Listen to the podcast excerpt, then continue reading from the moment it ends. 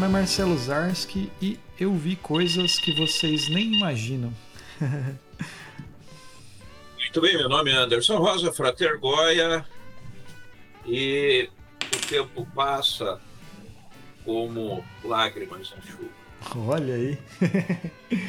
é isso aí. Hoje estamos aqui reunidos para falar não sobre o Blade Runner, que foi as referências que a gente falou aí do começo, mas mais especificamente sobre a trilha sonora de Blade Runner, né? Mais especificamente ainda a trilha sonora que Van, Vangelis, né? É Vangelis, Vangelis. Papatanasius Vangelis. Vangelis fez para o filme do Blade Runner, que é inspirado aí no, na obra do K. Dick.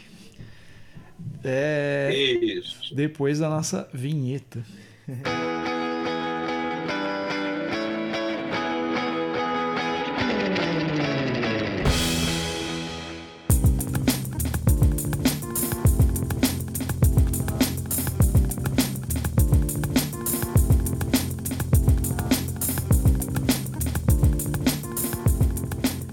Bora lá, Goya. Goya, então, bom, deixa eu explicar para os ouvintes por que, que a gente resolveu fazer esse, esse esquema. Recentemente gravamos um, um podcast, gravamos não, as Corvas gravaram um podcast sobre K-Dick, né?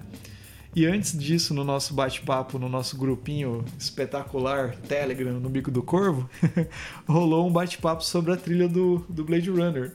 E, e eu, como polêmico que sou, nem um pouco falei, ah, eu acho a trilha meio. O que, que eu falei? Eu acho ela meio cafona, né? Meio, meio brega. Meio brega, sei lá. Daí o Goya, não, cara, não sei o que e tal. Daí, daí ele falou, vamos gravar sobre o, o Vangelis aí, vamos não sei o que e tal. E daí estamos aqui gravando sobre isso aí. Vamos então, lá. é, então antes da gente falar dessa trilha, vamos falar um pouco dele, né? Sim. É, Papatanasius Vangelis, né?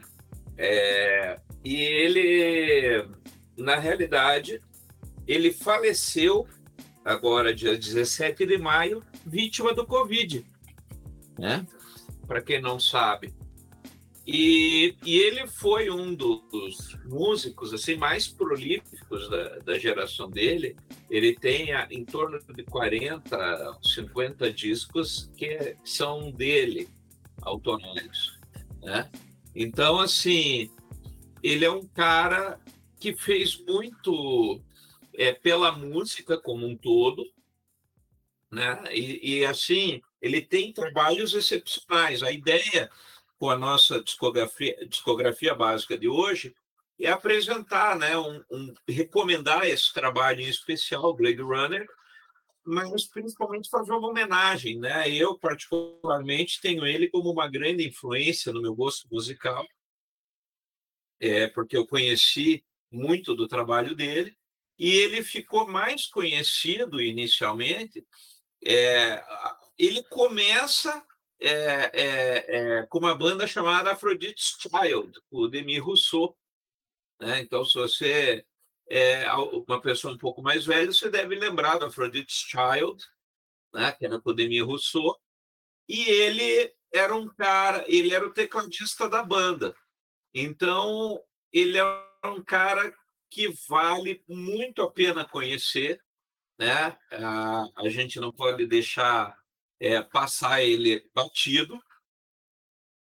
O primeiro grupo dele se chamava Formints, né? Que era um grupo relativamente popular. É, e depois, em 68, é que ele se ele muda para Aphrodite's Child, que já era uma banda é, de rock progressivo, com Demi Rousseau como, como vocalistas. E, e, o maior sucesso que acho que as pessoas é, é, devem lembrar dessa banda é uma música chamada Rain and Tears. É uma música que foi super hit, inclusive aqui no Brasil. Ela estourou pra caramba, assim. E o Vangelis, depois que a banda é, acabou, essa banda ela acaba em 72, ele participou, ele fez alguns trabalhos para trilha sonora de cinema e lançou em 74 o primeiro disco dele, chamado Earth. Né? Inclusive, eu não vejo. Tem um outro que, que eu conheço dele chamado Dragon, que eu não vejo em quase nenhuma discografia, mas eu tenho o disco aqui. É, é um disco muito legal. Aliás, procurem. E o Orff também. O Orff já é um pouco assim mais é, é, progressivo, meio psicodélico. Né? E o que pouca é, gente sabe é que neste período ele foi sondado é, para ser tecladista do Yes. Ele chegou a fazer alguns ensaios é, depois que o Rick Wakeman saiu da banda. Só que, para quem não sabe essa história, é, o Rick Wakeman, um dos motivos é, dele sair da banda é que ele era muito estrela, ele era muito. Ele era um virtuoso, tocava para caralho, e além de tocar muito, ele tinha uma personalidade muito forte. Daí, só que quase todos na banda tinham. Então ficou aquela, instala, aquela situação, ou eu ou eles. E daí ele pegou e tirou o time, né? Vamos embora. E aí o Vangelis chegou a ensaiar com o Yes, só que acabou não entrando na banda, porque ele já tinha feito uma coisa solo, mas ao mesmo tempo os caras ficaram com medo é, que, que entra é, em cena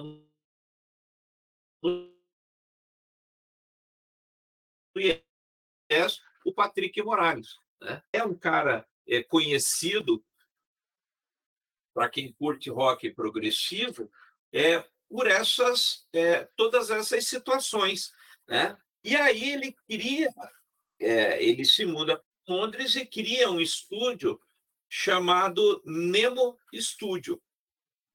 Né? E em 1982 ele vai gravando vários discos, né? Ele, ele, ele nesse período aí de 72 é, é, até 1980, ele grava vários discos é, importantes, né? Ele grava Sex Power, ele grava é, um outro, eu não lembro agora o nome, como que termina, é, é, alguma coisa sobre a noite. Uh, putz, eu não lembro agora. Aí o Apocalipse dos Animais, que é um, um disco super famoso dele, a La Fête Sauvage, é, Earth, né, que eu já falei, o, o Heaven and Hell, é, que é um disco belíssimo, inclusive aqui no Brasil, é, o SBT, em especial o programa do Silvio Santos, usava muito. É, eles botavam, tinha uma certa altura do, do, do, programa do Silvio Santos do SBT, que eles colocavam um trecho bíblico, um troço assim, e daí era o tema era Heaven and Hell. Aí tem o Albido 039, que é excepcional, o Spiral, né? E, cara, é, vai um monte de coisa aí. É, Boborg, hipóteses. Aí tem uma coletânea que ele faz com o John, Evan, com, com John Anderson, é, o Ópera Sauvage, China, é tudo. Todos esses discos, às vezes três ou dois ou três por ano, ele grava no período de 72 até 1980. É, e em 1981, ele grava dois discos que se tornam muito conhecidos. Primeiro é o Chariots of Fire, né, Carruagens de Fogo, que ganhou o Oscar de melhor trilha sonora em 82, é, e um disco chamado The Friends of Mr. Cairo, com o John Anderson também. Então, esses, é, é, esses discos dele é, são super famosos, é, principalmente para quem curtia essa pegada aí é, de música instrumental dos anos 70, e a absurdidade dele é isso, assim, é um cara que ele produzia dois, três discos por ano, ninguém fazia isso, nem no, no rock, nem no pop, nem na música clássica, né? E para você ter ideia da, da de como ele era é, prolífico, ele, é, ele chegou a gravar, e é importante, ele chegou a gravar por aquela é, por aquele selo Varese Sarabande, que é um selo alemão é, especializado em música clássica, ele chegou a gravar um disco chamado é, Invisible Connections. Né? Esse disco é um disco muito maluco, é um disco assim que ele, ele não é um disco assim fácil, eu não recomendaria ele para quem está ouvindo a primeira vez, o Vangelis que não vai gostar, mas já para quem curte o som do Amish já vai achar uma parada maneira. Né?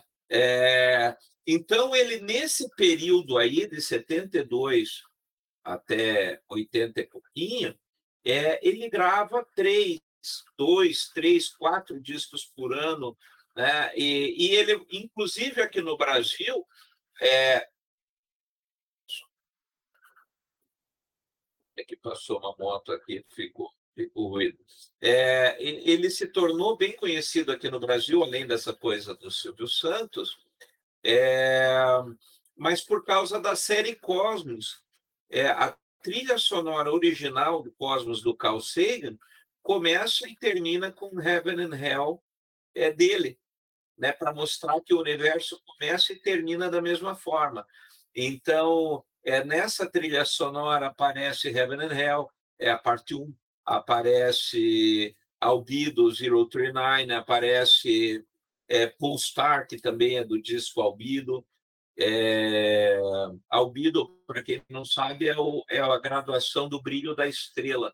Então, o, é, quando você ouve o Albido 039, é o, é, é o brilho de uma determinada estrela. Se não me engano, é da Sirius que tem.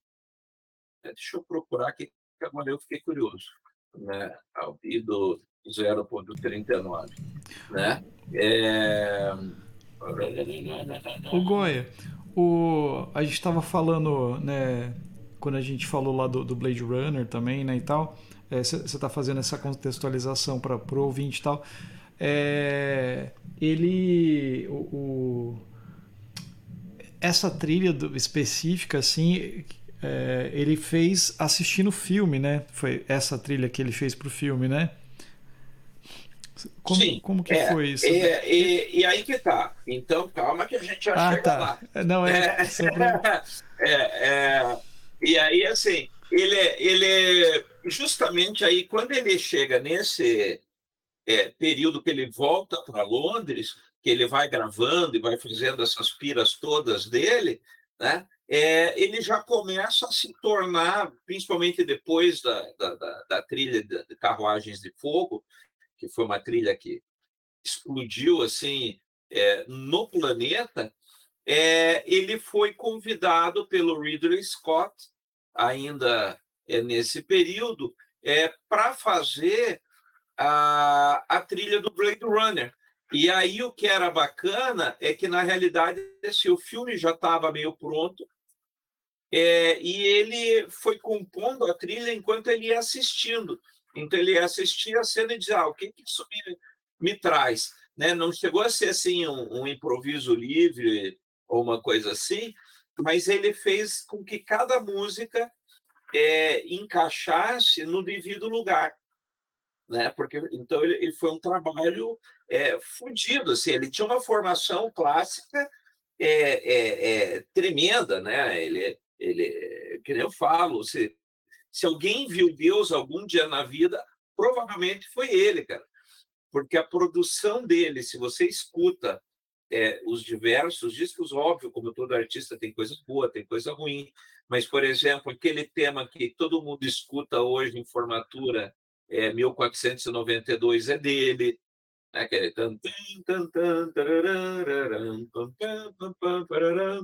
né? Carruagens de Fogo, é, o próprio Blade Runner. E o Blade Runner, cara, é, inclusive eu vou te mandar uma, uma imagenzinha, não sei como é que vai ficar é, a imagenzinha lá no, no, no, Telegram, mas quando você pega a, a imagem dele do estúdio, cara, é, ele, ele montou, o estúdio dele era imenso. Ele tinha um estúdio quadrifônico é, chamado Nemo, né? Era enorme esse disco, esse disco, essa, essa, esse local, esse estúdio, né? E ele tinha tudo espalhado lá, cara. Então, assim, é, é, ele tocava, o, o, o, o local era enorme, então ele tinha um espaço criativo fudido, assim, para ele, ele fazer as coisas, para pirar a cabeça em cima disso. E até hoje, essa trilha sonora, ela causa, assim, é, ela não envelhece, né? Ela não envelhece é, até pelos elementos que ele trabalhou. Então, por exemplo, é, ele tinha um, um, ele foi um dos caras que mais explorou é, um, um, ainda não existia mídia, né? Ele fez tudo no seco. É, ele tinha um Yamaha CS80, que é o som característico da trilha do Blade Runner, quando você escuta os teclados, vem desse sintetizador específico da Yamaha. Né? Que ele é um cara que ele virou do avesso, assim, que nem o, o Jimi Hendrix, né? que é o deus da Stratocaster, né? ele, ele desconstruiu literalmente a Stratocaster. É, o, o, o Vangelis, com esse CS80, ele compôs toda a trilha sonora é, é, do, do Blade Runner, né? E aí ele, e ainda enquanto ele gravava o Blade Runner, ele gravava o álbum Spire, né? Olha a maluquice que era o cara. Ele ia produzindo duas, três trilhas sonoras é, ao mesmo tempo enquanto ele produzia, né? Ele não se contentava é, em produzir uma coisa, é, uma coisa só, né? Então ele teve é, esses, é, esses sintetizadores, ele tinha um sintetizador também daqueles Korg, é, a, a, lista de, de, equipamentos dele é um absurdo, assim, o que o cara tinha. até acho que eu te mandei uma, uma foto uh, ali. Uhum. Ele tinha bateria eletrônica, é, tem um, um, um, tem uma gravação dele no YouTube ao vivo que ele tem um teclado, cara, é, é gigante assim. É tipo aquelas mesas de som que a gente vê em estúdio uhum. quando vê os caras gravando, só que é o teclado dele. Aí ele tem três, quatro camadas de teclado e uns 50 pedal embaixo é, controlador, assim, tipo uhum. aqueles para dar sustain, entrar camada em cima de camada, e ele vai tocando tudo ao vivo. Assim, né? Quando você vê, tem uma orquestra tocando e é só um cara, né? É, e aí ele vai tocando é, é, essas trilhas, né? É, é, é, ele vai criando, né? Então, temas que nem Blade Runner Blues, o, o Mentito, que é o, aquela que toca na realidade no final do filme, que também ficou super famosa, né? A música mais xarope da trilha, que aí eu concordaria com você, é o Love Them, que é uma música com sax. Aonde eu queria chegar. Né? Que é uma música com sax que nos anos 80 tocava em tudo que era propaganda de Nossa. motel. É essa daí, cara, que quando eu me referi à trilha, cara, eu falei, nossa, essa música é muito chata, cara. E daí, assim, e, e eu não sabia que, era, que essa daí era dele, sabe? Né? É... é tá rolando de fundo aqui o Conquest of Paradise do Vangelis aqui, ó. Deixa eu aumentar um pouquinho só para o ouvinte ver. Tá cortando, eu não tô.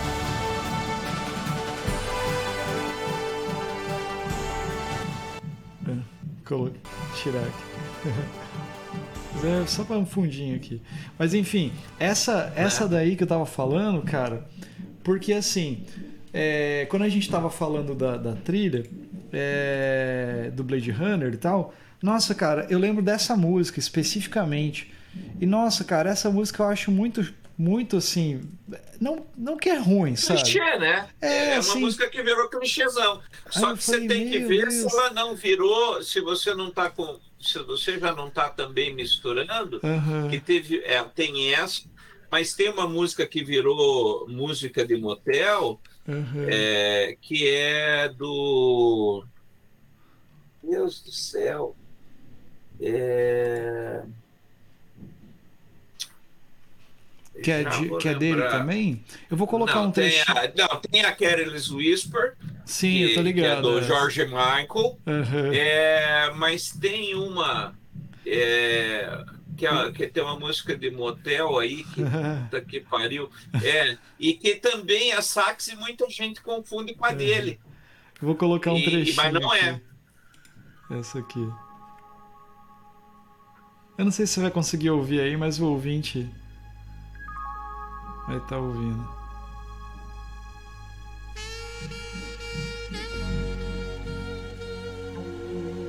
Essa daqui. Tipo assim, não é que a música seja ruim, mas é que é aquela coisa, eu falei, meu Deus, que. Sabe? Eu achei meio cafona, assim. assim. Não, não, é, não, che não, não é... chega a ser não chega a ser tipo um tema de jazz ao mesmo tempo é meio é meio Kennedy sabe é, não, não é, o Kennedy... é o Kennedy é o Kennedy cara é não que o Kennedy é, seja ruim hotel, né? é a do Kennedy é, né?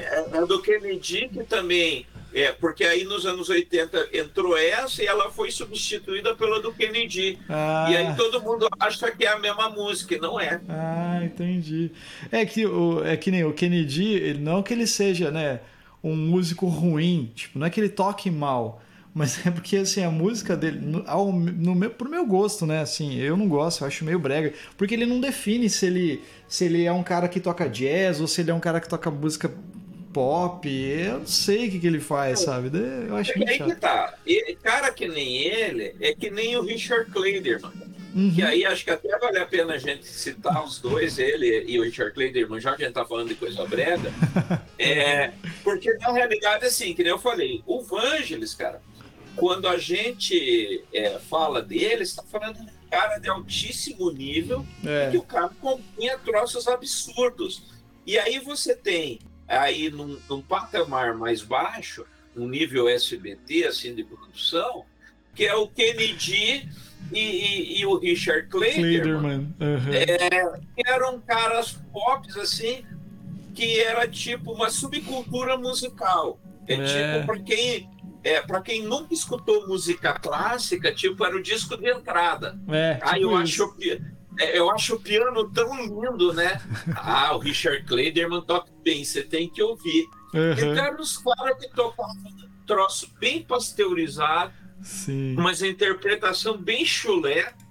E daí ficava assim, aquele pessoal que ignorava a música, né? Uhum. Ignorante nesse contexto. Ai, que lindo, né? Como é, Kennedy né? toca bem estava fazendo firula, né? É. Como diz, fantasias no site, não fazendo custa nenhuma. Exatamente. É esse é, é o problema. Uhum. Ele, o Richard Clayderman, era isso, né? Não eram compositores, uhum. eram intérpretes de uma música chulé. Uhum. Já o, Van, o Vangelis é um cara que é um bom músico, né? ele já tem uma bagagem diferente, né? Assim, é outra coisa. É, assim. ele era outro. É, é. Tanto é que eu acho que quando a gente pensar assim, é, quando você pensa em música clássica, que você fala em Mozart, é, uhum. Beethoven, Bach e tal, é, eu acho que daqui 150 anos os caras vão lembrar assim, é, o Vangelis, o Miles Davis, né, como sendo os músicos, aquele outro lado do Equinox que você gosta, Coltrane, Sim. né? que são os caras que, né, é, que, é, que é a música que vai virar a música clássica do que foi o século XX. É, né, os representantes um da grande música do século XX. Uhum. É. Né? E para mim ele é um, não tem como tirar ele. Uhum. A, a, a, porque se você ouve, é que aí a gente entra naquela seara, né, Marcelo? É do mesmo jeito que hoje você não tem é, alguém que tenha sentado, ah, eu ouvi a, música, a discografia inteira do Miles Day, uhum. ah, eu ouvi a discografia inteira do, é, do Coltrane. Não uhum. tem, cara. É, é, um cara em cada 3 mil que fez isso. É. E olha lá. Sim. Né? Com certeza. É, o cara no máximo ouviu é, o Kind of Blue, Equinox. Uhum. Né? Mas você vai dizer, não, eu escutei do primeiro ao último disco do, do, do, do Miles porque eu curto ele. É. tem, não tem.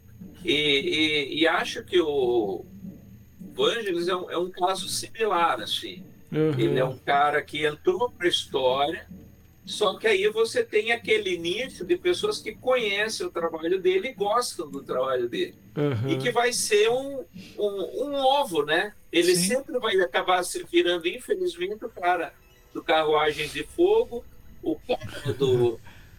É, né? Ué, é bem que isso. nem você estava citando esses dias do, do teu aluno lá, que gosta, como que é, do Guns N' Roses, a única música que ele sabe é ah, Sweet Child of Mine, né? Então, sim, sim. Até parece que eles só gravaram isso na vida. Uhum. É, não é, mas é bem isso. Mas isso que você falou é, é, é uma verdade. Que nem, é, é, que a gente está vivendo esse período, então pra gente é tudo muito, muito o, o agora, né? Mas muito provavelmente essa galera, né? Tipo, Coltrane, essa galera que você citou aí, vão ser os compositores daqui, tipo, do, do século, né? Do, já são, né? Porque já passou o século deles, né? Vamos dizer assim. Do século XX, né? Foi a gente já está no século XXI, né? É, então, mas foi... eu digo que vai ser estudado na academia vai, como música clássica, né? É, é, não clássico, porque é porque daí eu acho que entra como um período, né? Eu acho que vai ser estudado como música moderna, né? Isso vai ser o período vai, moderno. Vai. E daí provavelmente é, esse, esse período que a gente está vivendo vai ser denominado de outra coisa, né? Assim, vai, virar um, vai. virar um grande clássico, né? Mas daí não pelo, pelo período clássico, mas um clássico do, do jazz, é, né? Mas clássico é que quando eu rock. digo isso, eu estou uhum. me referindo assim o que, que é, quem é que vai estar sendo tocado daqui a 500 anos? Ah, sim. Uhum. Né? Que nem Mozart, Bach, é. Beethoven, né? É. Que, é que, é que 100 anos depois ainda tem maluco tocando. É, né? né? É, então, o clássico nesse sentido, não Sim. no estilo de composição. É. Né? É, é jazz... E eles vão ser, cara. Sim. O próprio jazz, cara, tem 100 anos, cara. Jazz, o blues, são né, músicas de 100 anos atrás, né, cara? Que a gente. Os temas de é. jazz aí. E, e, e, filmes, né, cara? Por exemplo, o. Nos... O tema de Guerra nas Estrelas. Sim. O filme, o Nosferato, por exemplo, tem 100 anos, cara. Né? Completou 100 anos. O, aquele do, do, do Gabinete do Dr. Caligari também, né, cara? Então, são filmes mais 100 anos, né? Que a galera. Metrópolis. Né? Metrópolis, né? Então, são coisas assim que, que, que vai. Fica, né, cara? Isso que é legal, né? Tipo, daí, é, falando desses Não, e, e, e, que nem a gente citou aí o, o próprio Blade Runner. Hum. É um disco que tem 40 anos, cara. Sim. É, então, aí, cara, lembro. Bom, falando, voltando aí pro, pro, pra nossa pauta, né? Que a gente foge pra caramba, né? Voltando aí pra nossa pauta do Blade Runner. Cara, esse filme teve bastante problema, né? Quando lançou, teve um corte, depois foi pro cinema, flopou, depois voltou, daí teve o corte final do diretor, tarará. É, Enfim, não, as é, é trilhas, que, cara. Dessa história, uhum. o que aconteceu foi o seguinte: o, o filme estava demorando demais, porque o Ridley Scott era muito perfeccionista, uhum. e daí a, a, a, a, Warner né, pegou e falou: não, vai ser lançado, vai lançar de qualquer jeito, tal e foda-se, se você não quer, nós vamos fazer do nosso jeito. Uhum. E aí foi o que foi feito. Foi feito uma corte, uma edição, que foi lançada, que ele não achou que estava. Entendi. Aí isso ficou meio perdido. Aí o filme, o copião, que é aquela primeira cópia do filme, ficou perdido vários anos. Aí um maluco um fã achou num, num, num depósito da coisa assim, e daí foi que era outro final, outro troço. E uhum. daí eles foram resgatando. Então tem acho que duas ou três versões. Uhum. Né? A versão do diretor, que ela versão... não tem a narração. Que é o corte final, ela não... né? É. é e ela tem 11 minutos a mais de filme. É. E, e aí o que é curioso, já falando também, continuando da trilha sonora até para a gente ir finalizando, é esta trilha sonora, ela tem três versões. Então, isso que eu ia ela perguntar para você. É, ela tem uma versão que é a que toca no filme, e são 18 faixas. Uhum. Aí ela tem, e que aliás, inclusive essa música do sax tal, é tocada no teclado, você percebe que é um som de sintetizador não é ele a, a, aí vem uma curiosidade né É, porque todo mundo conhece a trilha sonora do Blade Runner, inclusive a música do Motel, mas essa já é uma versão. Porque o que, que acontece?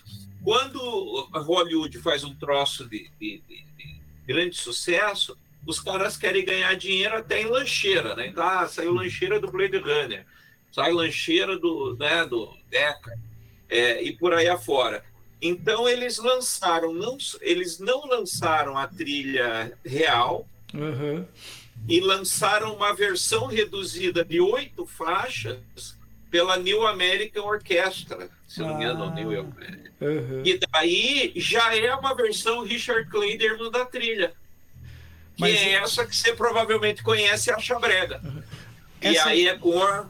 Essa versão Diga. que você está falando aí, é ela que foi pro filme. É, por exemplo, a versão que foi pro cinema, lá no, no quando lançou o filme, 82, né? É, é, já é a versão do Vangelis, já é o Vangelis tocando, né? É ele tocando uhum.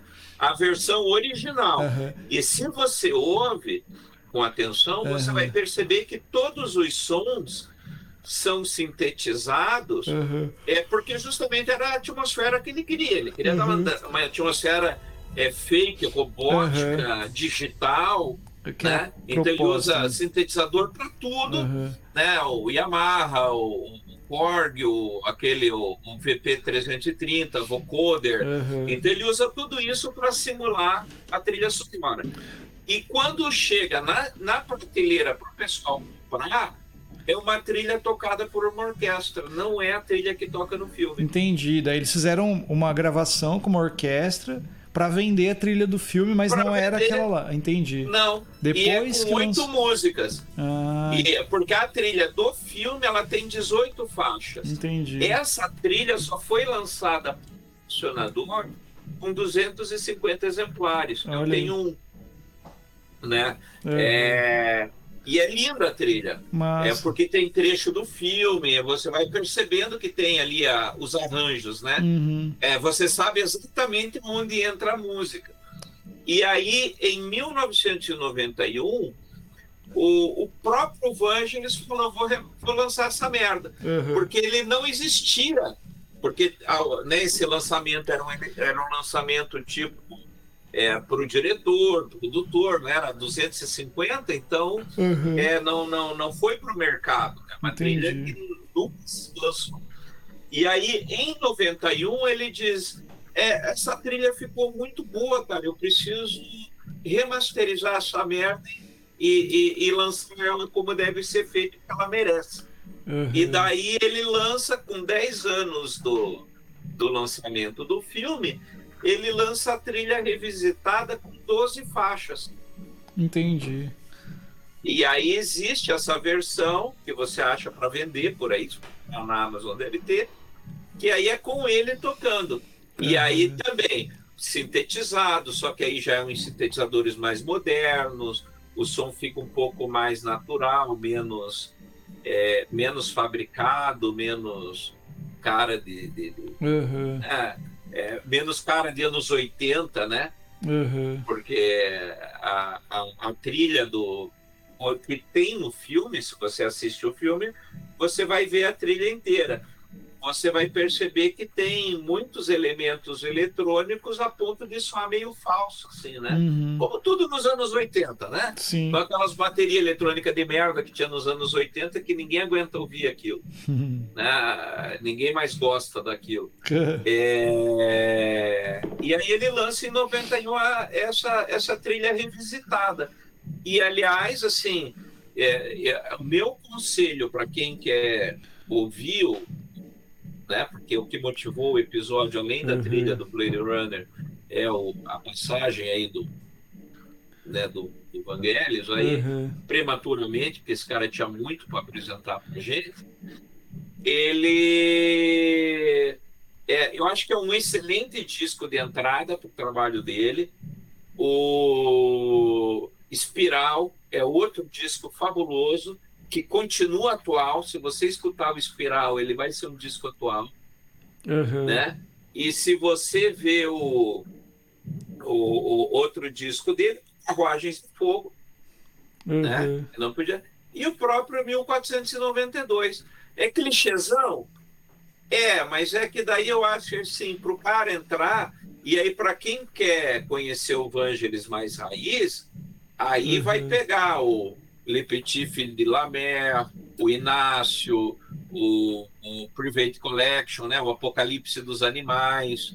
Eu gosto muito do é, Festivais do Solo, Soil Festives, uhum. é, que é que tem um caranguejo assim virando. Uhum. É, é, é uma intenção esse disco. Esse disco é, é fabuloso. Uhum. E, e, eu acho que vale a pena também para quem já, já curte.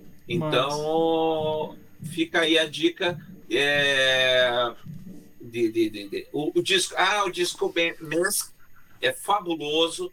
Antártida é fabuloso. Que ele gravou também para um documentário, se não me engano, é daqui da Kurosawa. Olha. É... Então, assim, o cara tem uns trabalhos, bicho, de arrancar a tampa da cabeça. Uhum. E aí, por que, que eu acho é, que é legal citar ele como discografia básica para finalizar? Uhum. Porque, na real, man, ele tem duas coisas que faz.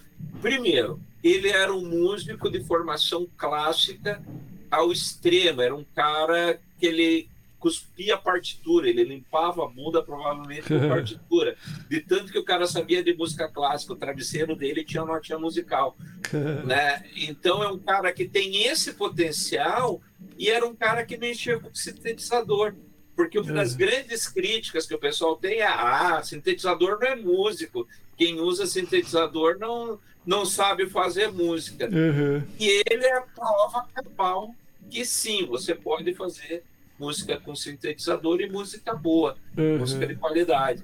Então fica aí é, a dica para os nossos ouvintes, que é um cara fabuloso e com certeza você não vai se arrepender de ouvir uhum. Papa Tanásios Vangelis.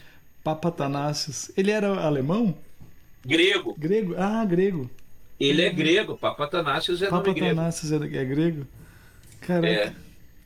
Que loucura. E, e fica a dica, cara. Uhum. Um cara que eu vou definir ele, apelidar ele o homem que viu Deus. né? E quando você escutar Heaven and Hell é fabuloso. Uhum. Mas é isso aí. Passo a bola para você para nós encerrar.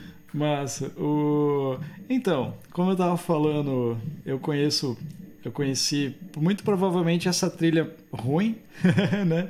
Mas quando eu falei do Brega, foi exatamente essa música, cara. Essa a faixa, né? O Love Jam. É, que eu acho bem ruim. Mas, para encerrar, eu vou deixar aqui um fundo musical bem legal. E vou falar umas frases aqui. Eu vi coisas que vocês não imaginariam. Naves de ataque em chamas ao largo de Orion eu vi raios C brilharem na escuridão próximos ao portal de Tannhauser. Todos esses momentos se perderão no tempo, como lágrimas na chuva. Hora de morrer. ah, e detalhe, já que você, já que você é, citou isso aí, Uhum. Você sabe que esse texto não existe no script do filme? Ele é improviso, né, do ator, cara? Ele, o ator improvisou tudo. Diz uhum. que ele chegou na cena, a hora que ele pegou a pomba tal. Isso uhum. tudo foi improviso, cara. Não tava, só tava previsto ele chegar lá em cima e morrer. Sim. E daí é. os caras filmando lá, ele me sai com essa. Sim. E é a imagem mais icônica do, do filme Sim. é a fala do Android. Ele é o Hutch. Como que é o nome dele? Rutger Hauer, né? Ele, ele faleceu faz é, pouco Rutger tempo. Hauer. É, é, faleceu ele faleceu tempo. agora. É. Mas demais, cara. Ai, ai. Eu, eu tava revendo o filme, né? Não tive. Eu comecei a rever, mas não vi até o final, né? Mas é bom para relembrar assim, os momentos da trilha. E o momento que eu acho brega é realmente o Love Ten. Mas é isso aí. Fica aí pro nosso ouvinte mais essa dica. E assistam Blade Runner e ouçam a trilha certa. é, ouçam a trilha certa e leiam o livro. Exato. É isso aí.